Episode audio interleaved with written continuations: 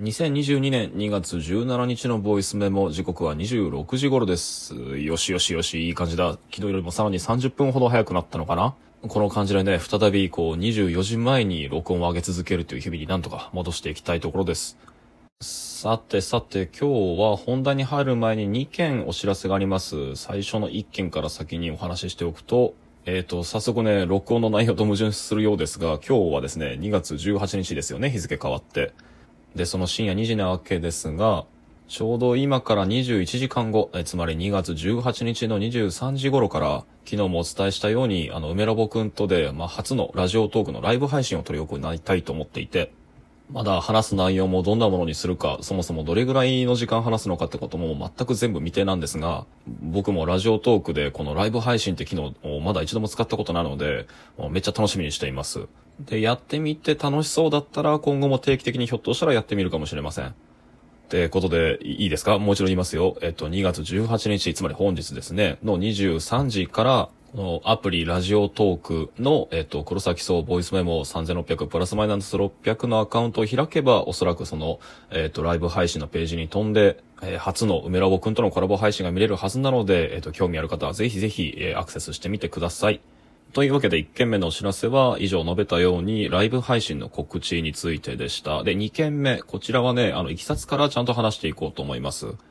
今日も今日ててね、あの、せっかくラジオトークの投稿時間は早まったのにもかかわらず相変わらず睡眠時間はずれにずれ込んでいて、暗くなってから起きました。夕方5時です。で、今日はちょっと前に約束した、えっ、と、魚川洋二さん、まあ、ネット上ではニーブさんと名乗っていますが、えっ、と、それと、えー同じく友人の長谷邦夫さん、二人ともね、もう文筆業の大先輩で、それぞれにこう、僕の活動に対しての叱咤激励っていうのもありがたく、まあ、毎回頂戴していてですね、会うたびに貴重なモチベーションっていうのを僕に与えてくださるお二人なんですが、えっ、と、そんな二人とですね、久々にこう100万遍近くに、えー、里の屋っていう焼肉屋があるんですけど、めめっちゃ味がある2500円で食べ放題飲み放題の奇跡みたいな 焼肉屋があって、まあ、学生ばっかりなんですけどね、いるのは。そこで久々にこうご飯でも食べませんかってことで合流して、で、焼肉して、ご飯食べて、で、ちょっとその後場所を変えて雑談してたんですよね。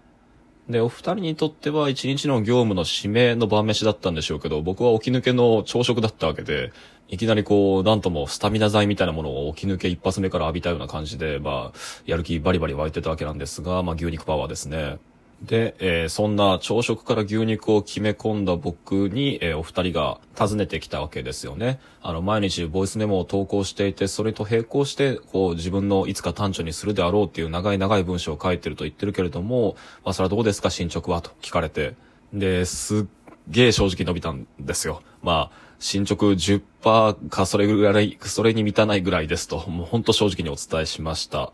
で、まあ、もともとね、その本にまとめる予定の原稿っていうのは僕が要所要所でいろんなところで書いてきた声の原稿っていうのを集め直して形にするもののはずだったんだけれども、いやまあこれがいいところなのか悪いところなのか、まあその両方ですよね。集め直した文章をこう再構成していくうちに、まあどれも僕が数年前に書いた文章だから、今の自分の水準から見るともう許せない場所がいっぱいあって、せっかくこう集めただけでは5万字クラスのはずのものだったが、圧縮して文献を読み直して、さらに再構成してってのことを繰り返していくうちに、もうどんどん切り詰められていって2万5千字くらいになったんですよね。で、先日それをさらに半分に裁断したくなっちゃって、みたいな、まあそんな経緯を話したんですよ。で、それを正直に話したお二人からもらった、まあ、さらなる助言っていうのが、まあ、要は、もっと黒崎は軽やかに書いた方がいいと。あの、まあ、進めた方角の本だとか、まあ、読んでくれたのはすごく、あの、嬉しいんだけれども、あまりそれにガチガチになって神経質になってしまうと、君の文章の本当の良さである軽やかさと、流れと勢いのまま構成していくような感じ。まあ、例えばこのボイスメモのことも、まあ、すごいありがたいことに褒めてくださったんですが、その、まあ、とにかく、えいやっていう感じを、あの、のままに進めないと意味がないのではないかっていうことにいたりですね、まあ、これはもうすべて正論なんですよ。で、身に染みるところが大いにありありで、で、そこで唐突に宣言してしまいました。えーということで、あの、ようやくですが、2件目のお知らせについて、えっ、と、3月末までに、あの、ずっと書いてる書いてるこの長い文章っていうのを、ひとまず決着させます。で、その3月末の時点でとりあえず初稿は全て完成させていて、で、その一部分であれ、あるいは全体であれ、いきなり即どこかに公開するかどうか、まあそれも悩んでいるんですが、ともかくその時点で初稿は完成させると。で、その後、こう、何かの機会で観光できる、まあそういうことしてくれるよっていう媒体が見つかったりだとか、あるいは自分でそういうことができそうだったならば、ガンガンそれも、こう、4月から進めていってですね、この観光時期自体は明確には約束できないんですが、気合としては、まあ少なくとも年内には必ず出るように、えー、あの、進めていきたいと思います。いや、いや、そうだな。やっぱ話してて思ったけど、やっぱりこのラジオトーク聞いてくれてる人、まあ毎日聞いてくれてる人なんて100人もいないので、この数十人相手に見せるぐらいはしてもいいかなと思ってます。まあ全体かどうかわかんないけど。まあまあ、細かいことはともかくとして、まあ改めてこの2件目のお知らせについて述べると、えっ、ー、と、僕は、えっ、ー、と、えっと、僕は2022年の3月末日までに今書いている声についての長い文章、まあ勝手に火星のマスク完全版と、まあ完全な仮のタイトルですけど、これの書庫を完成させることを約束します。まあ約束してなんだって話ですが、まあこれはね、あの公開されてる場で言っとくことがとっても大事なんです。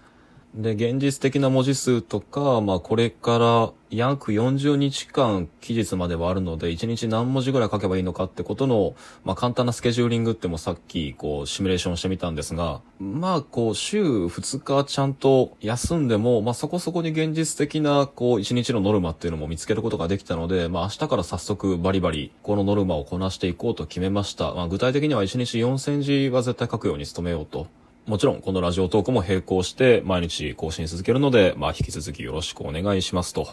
はい。というわけで、以上2件のお知らせでした。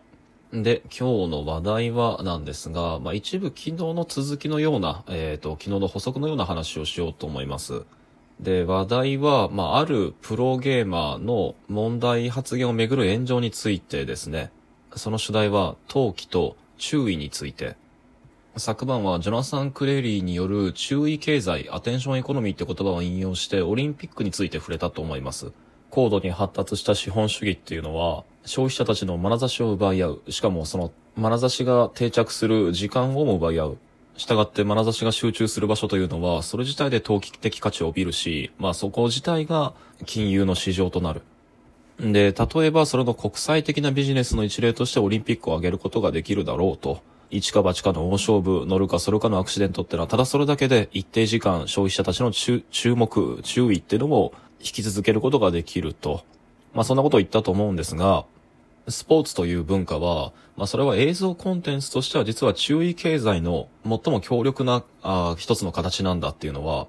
例えば e スポーツだとかがそれを証明してしまってると思うんですよね。人々が思わずこれから先起こる何か期待と不安に駆られて眼差しを向けてしまう対象、勝負というものを、なるべく短時間に収めて、しかもそれをできるだけ複数回繰り返すっていう、このオーダーを見事に叶えてみせるのが、まあ僕はその格闘ゲーム、まあ対戦ゲームっていうもののジャンルだと思うんですよ。勝ったり負けたりっていう現場に投機的注目が集まることがスポーツであるならば、当然、えー、そういった期待を集めることのできるゲームはスポーツと呼んでいいわけです。まあ、つまり e スポーツってのは、そのゲームを注意経済に引き入れるための比喩であって、で、これに従事するプレイヤーってのがわざわざプロゲーマーと呼ばれるのは、彼、彼女っていうのを、えー、スポーツ選手とインフルエンサーの間に置くためなんですよね。で、今日見かけたニュースは何かっていうと、そのプロゲーマーのタヌカナっていう鉄拳っていう格闘ゲームの、まあ、そのプレイヤーがいるんですけど、まあ彼女は女性のプレイヤーで、その彼女が、えっと、配信中にですね、170センチ以下の身長の男は人権ないんだかなんだか、まあそんな発言をして炎上していると。で、契約も即日解除されちゃって、事務所から。しかしそれが終わった後もなお彼女の過去の発言を掘り返して、いろいろこう問題発言が見つかって炎上を繰り返してるっていう次第で。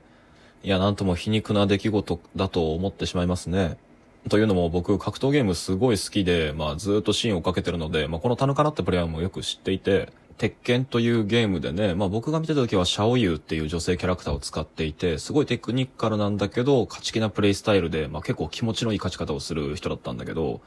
あ最近はあんまり結果が振るわなかったのか、あんまりこう配信を見ることも僕もなくなって、で、今回の炎上を機に久々に彼女の配信を見てみると、数十人規模くらいなのかなの同時接続の、かつてよりぐっと絞られた視聴者数の、こう、リスナーたちに対して、こう結構気を許してブラックジョークを言っていたところ、今回の発言というのがおそらくその数十人のその彼女のファンのうちの一人にもう刺さってしまって、で、燃やされてこうなってしまったっていうのがまあ僕の旗から見ていての理解なんですけどね。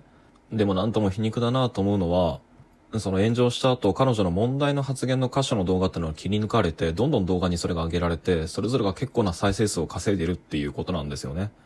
アテンションエコノミーとしてのスポーツ、えーこれを効率化するために見出された産業、e スポーツ。けれども、勝負の結果に従って離合集散を繰り返すこの不安定なアテンションの波っていうのの後に、それがひとしきり落ち着いた後、この女性プレイヤーが掴んだ数十人の、まあ、いわばクローズドサークル。この中から再び憤怒の炎が燃え上がり、再び彼女がアテンションエコノミーの供物となるような、なんか思わずそんな連想を働かせてしまいますね。まあね、でもそもそも彼女は僕が見ていた時だってだいぶ口が悪かったから、あの遅かれ早かれだったとは思うんだけれども、しかし、このクローズドサークルの中で出た、思わず気を許して出た問題発言っていうのを火種にして盛り上がる炎上っていうのを見るたびに、やっぱりいつも不安に思うのは、このアテンションエコノミーを操る主体っていうのはもはやもう大企業でも、インフルエンサーでもなく、みんなでどこか特定の対象に注意を焦点化させたいっていう私たちフォロワーの方なんじゃないかって思えてしまうことなんですよね。祭りというネットジャーゴンがあった時の方がまだ潔かった気がするな。ああ、でも祭りのプロって役